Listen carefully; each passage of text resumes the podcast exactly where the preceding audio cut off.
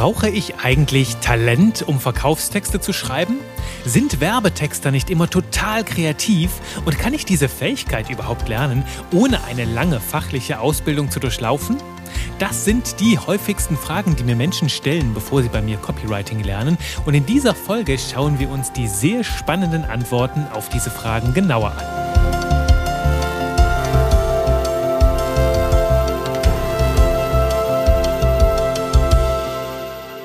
Hallo und herzlich willkommen zu einer neuen Runde Spaß mit Buchstaben. Und heute geht es um ein Thema, ja, das wir ganz modern als limitierende Überzeugungen oder auch als hinderliche Glaubenssätze bezeichnen könnten. Es geht um Gedanken, die dich entmutigen können, zurückhalten können oder schlimmstenfalls sogar davon abhalten könnten, Copywriting zu lernen. Und das wollen wir natürlich nicht, das wollen wir vermeiden. Deswegen sprechen wir heute so ein paar Fragen an, die vielen Menschen durch den Kopf gehen, die noch am Anfang stehen oder die ihre Fähigkeiten weiter ausbauen wollen. Und da geht's um das Thema Glaubenssätze, Überzeugungen, Dinge, von denen du glaubst oder vielleicht nicht ganz sicher bist, ob sie wahr sind oder nicht. Und das schauen wir uns heute mal genauer an. Und du kennst ja aus Folge 2 meinen Mentaltrainer-Hintergrund und kannst dir ja vorstellen, dass ich bei diesem Thema etwas genauer hinschaue. Und ich lebe so ein bisschen nach dem Motto, glaube nicht jeden Gedanken, den du denkst. Und das klingt ein bisschen lustig, das klingt auch ein bisschen, ja, quirlig, denn es, immerhin sind es meine Gedanken und über die Gedanken denken und nicht die Gedanken glauben, die ich denke. Das ist ein bisschen verkorkst, aber lass mich das Ganze für dich etwas entwirren. Ein gutes Beispiel, um dir zu zeigen, was Glaubenssätze, Überzeugungen sind, ist das Beispiel von einem kleinen Elefanten an der Kette.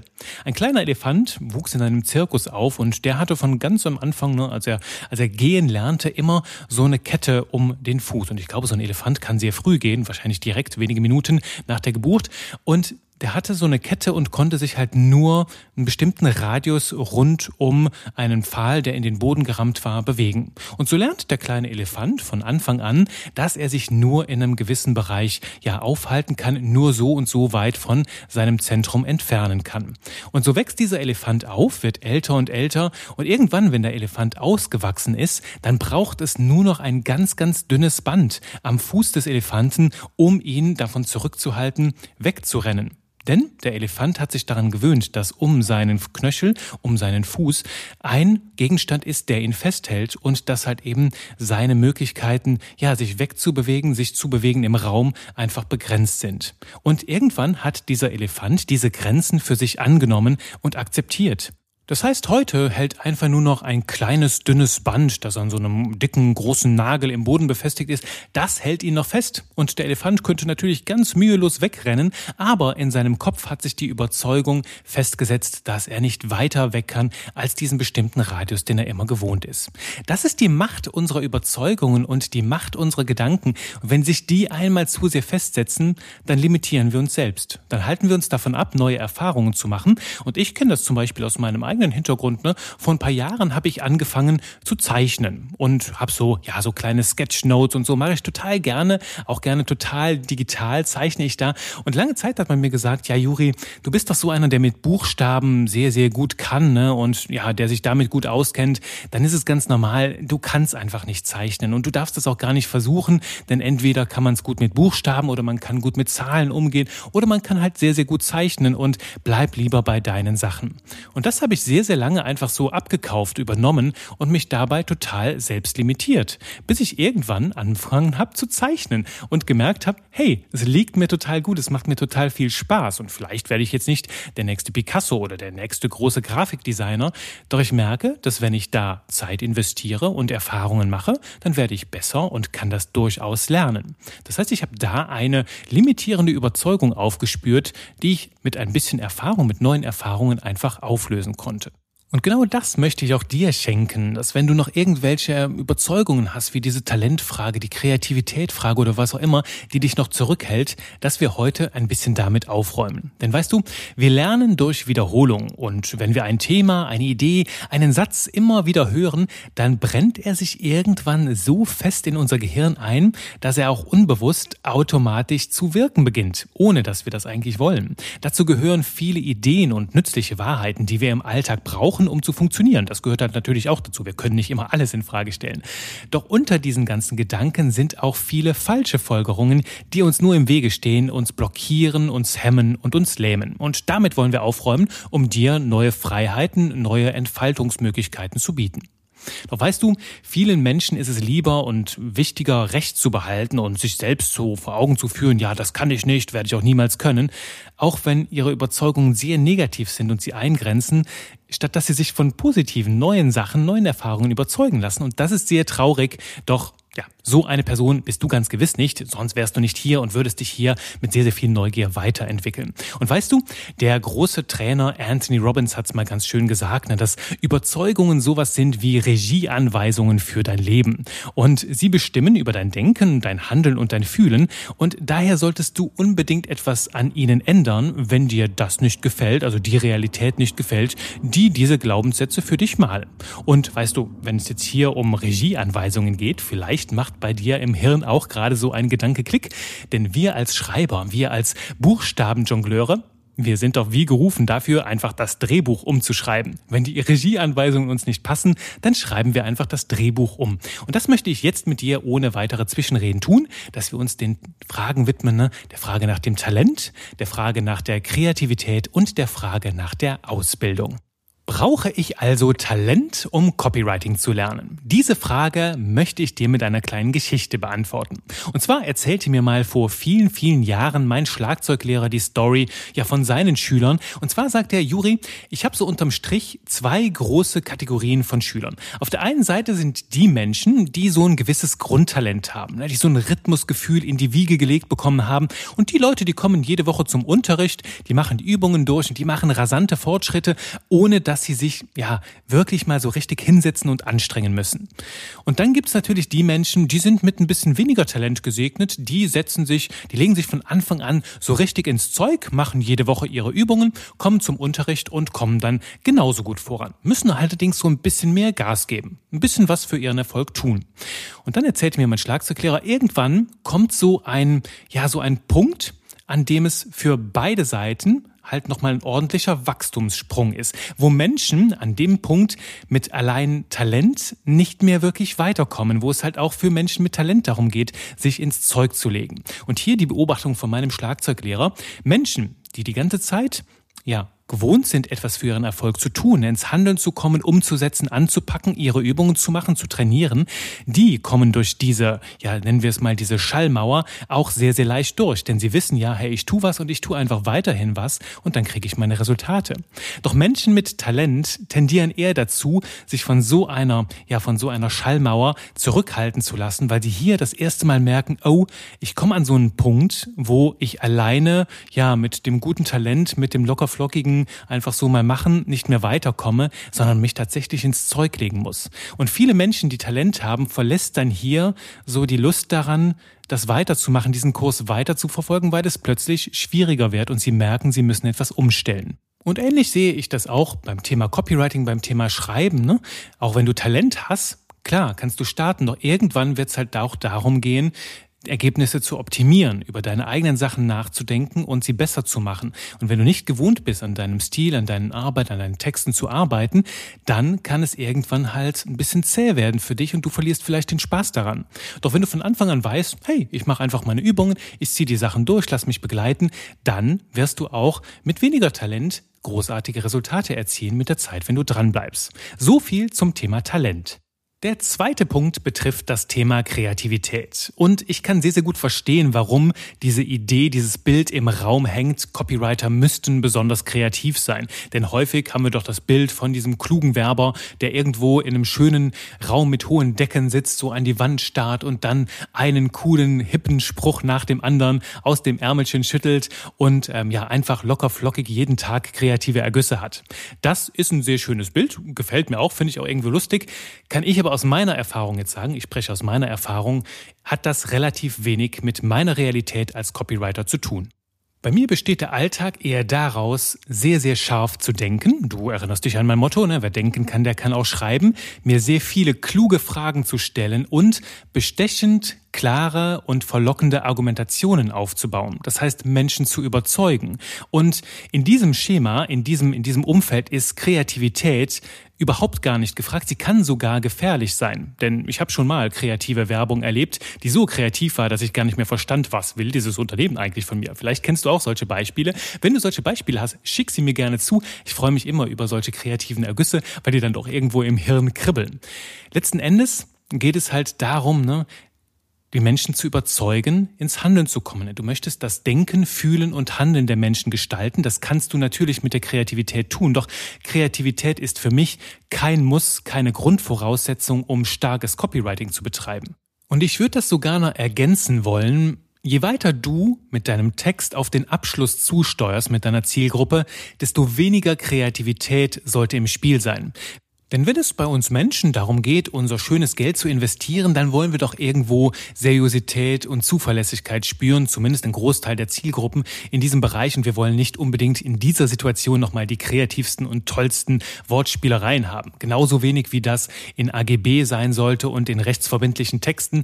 Da ist Kreativität weniger gefragt. Da geht's halt auch wirklich darum, auf den Punkt zu kommen, seriös und nachvollziehbar zu argumentieren und zu kommunizieren. Grundsätzlich also mein Fazit, nein, du brauchst keine Kreativität, um starkes Copywriting zu machen, also um so zu schreiben, dass deine Worte Menschen überzeugen. Es ist keine Grundvoraussetzung. Du hast aber bestimmt auch schon in meiner Stimme erkannt, dass ich jetzt nicht so 150 Prozent dazu beipflichte, dass es gar keine Kreativität braucht. Denn Kreativität ist auch irgendwo das Ü-Tüpfelchen, das Ü-Tüpfelchen, das I-Tüpfelchen, wobei ein Ü-Tüpfelchen auch mal ganz originell und kreativ sein kann, für Copywriting. Denn gerade wenn es darum geht, in unserer sehr lauten und reizüberfluteten Zeit die Neugier der Menschen zu wecken und deren Aufmerksamkeit zu gewinnen, kann die ein oder andere kreative Idee sehr, sehr hilfreich sein, um die Gunst deiner Zielgruppe zu gewinnen. Erinnere dich zum Beispiel an die letzte Folge, wo es rund um den Larifari-Faktor geht oder der, das Larifari-Faktometer. Solche Wörter, die zu meinem Branding-Wortschatz gehören, zeugen ja auch von einer gewissen Originalität. Es sind kleine Wortspielereien, wenn auch jetzt nicht die tollsten, kreativsten Ergüsse, aber du merkst, dass es schon dem Ganzen einen gewissen Touch verleiht. Und ich finde halt, wenn Kreativität und Originalität in der Sprache, im Copywriting total fehlen, dann fehlt dem Copywriting auch irgendwo die Seele dann ist es so austauschbar, weißt du? Wenn wir alle nur so total rational nach Schema F schreiben würden, dann wären wir alle komplett vergleichbar und dann wäre unterm Strich alles nur der gleiche Brei. Das heißt, so ein bisschen Fünkchen Kreativität darf da mit dabei sein. Doch halten wir hier fest, grundsätzlich brauchst du das nicht, weil Copywriting sehr schematisch abläuft, dass wir sehr starke Argumentationsmuster haben, die wir bedienen und die wir auch unbedingt bedienen sollten, weil ansonsten deine Kommunikation weniger überzeugend sein kann. Und Kreativität kann etwas sein, das on point, äh, on, on point, on top mit dazukommt und das du dann in deine Texte einfließen lassen kannst, wenn du lustig bist und wenn du Lust drauf hast. Aber lass dich davon jetzt nicht einschränken. Ja, und das bringt uns dann schließlich zur dritten Frage. Brauche ich eine fachliche Ausbildung, um Copywriter sein zu können oder um Copywriten zu können?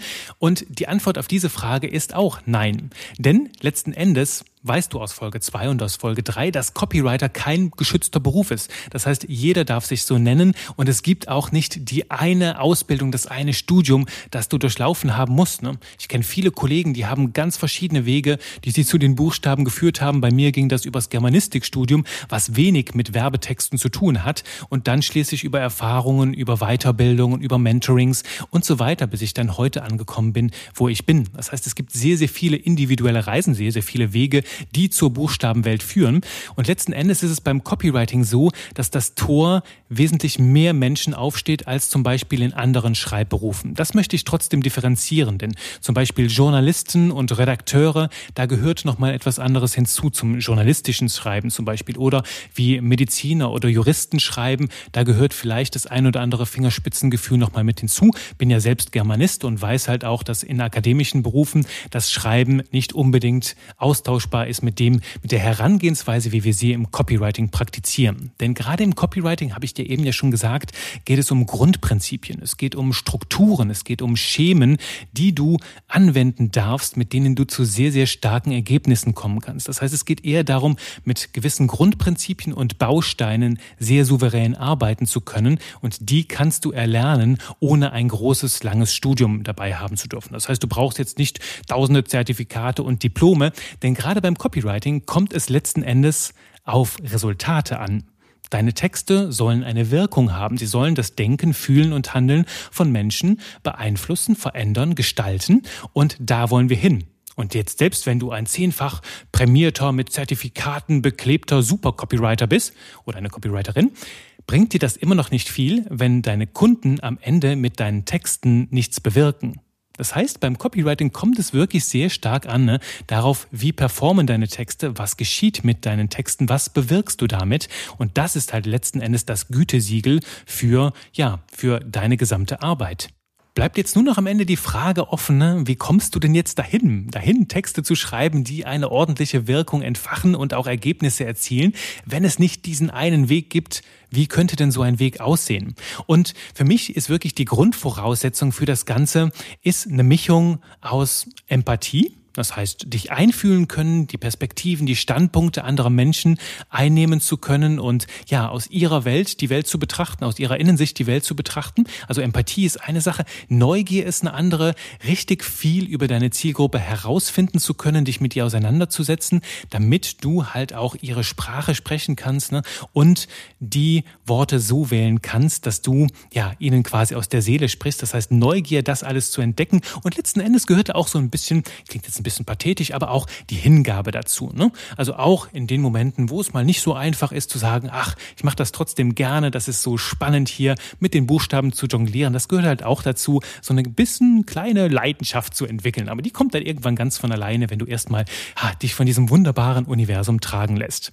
Und das, was dann dazu gehört, natürlich sind die Grundprinzipien, ist das alles und das natürlich kannst du dir ganz gerne in meinem Copywriting-Kurs mitnehmen. Da habe ich das alles für dich zusammengetragen, wo ich wirklich sage, sage, das ist die Ausbildung, die ich ganz gerne vor zehn Jahren gehabt hätte und die dich wirklich fit macht für diese ganze Welt des Copywritings. Und was dann noch kommt, das ist eine ganz, ganz häufige Frage, ne, ist diese Frage nach den Rechtschreibskills. Ne? Wie schaffe ich, dass meine, Frage, dass, meine, dass meine Sprache halt möglichst korrekt ist, dass ich da keine peinlichen Rechtschreibfehler drin habe und so. Lass dich da nicht entmutigen, denn auch wenn die deutsche Grammatik manchmal ein bisschen kompliziert ist, lässt sie sich trotzdem sehr, sehr leicht lernen, wenn du da ein bisschen Hirnschmalz investierst. Und, das sage ich jetzt hier zwischen uns zweien, aber es gibt jede, jede Menge Tools da draußen, die du nutzen kannst, die dich dabei unterstützen, sauber zu schreiben. Das ist natürlich zum einen der Duden, den Duden, den ich ganz ehrlich auch jeden Tag mehrfach konsultiere. Wenn ich nicht weiß, wie man ein Wort schreibt, dann schaue ich es einfach nach. Es gibt also jede Menge Tools, die im Alltag auf deiner Seite sind und dir den Einstieg ja ermöglichen. Du musst nicht den ganzen Duden und auch keine ganzen Lexika auswendig lernen, sondern du brauchst einfach nur einen gesunden Menschenverstand, ein klares Denken und sehr, sehr viel Leidenschaft mit dabei. Das ist natürlich die optimale Startvoraussetzung, um Copywriting zu lernen, ne? um Erfahrungen zu sammeln. Und damit sind wir wieder beim Anfang dieser Folge. Ne?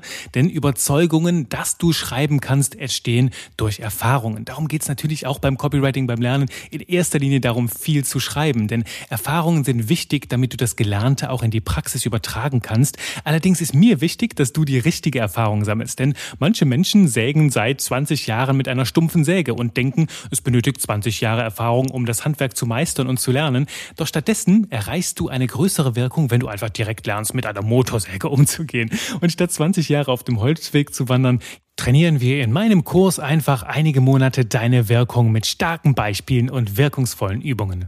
Du merkst also, das Tor zum Copywriting steht dir offen. Ich hoffe, ich konnte mit dir ein paar limitierende Überzeugungen hier aussortieren und wünsche dir jetzt ganz, ganz viel Spaß dabei, diese wunderbare Welt des Copywritings weiter zu erforschen und zu entdecken. Und in der nächsten Folge entdecken wir gemeinsam ein Geheimnis, nämlich schauen wir uns diesen Spruch an, der Köder muss dem Fisch schmecken, nicht dem Angler.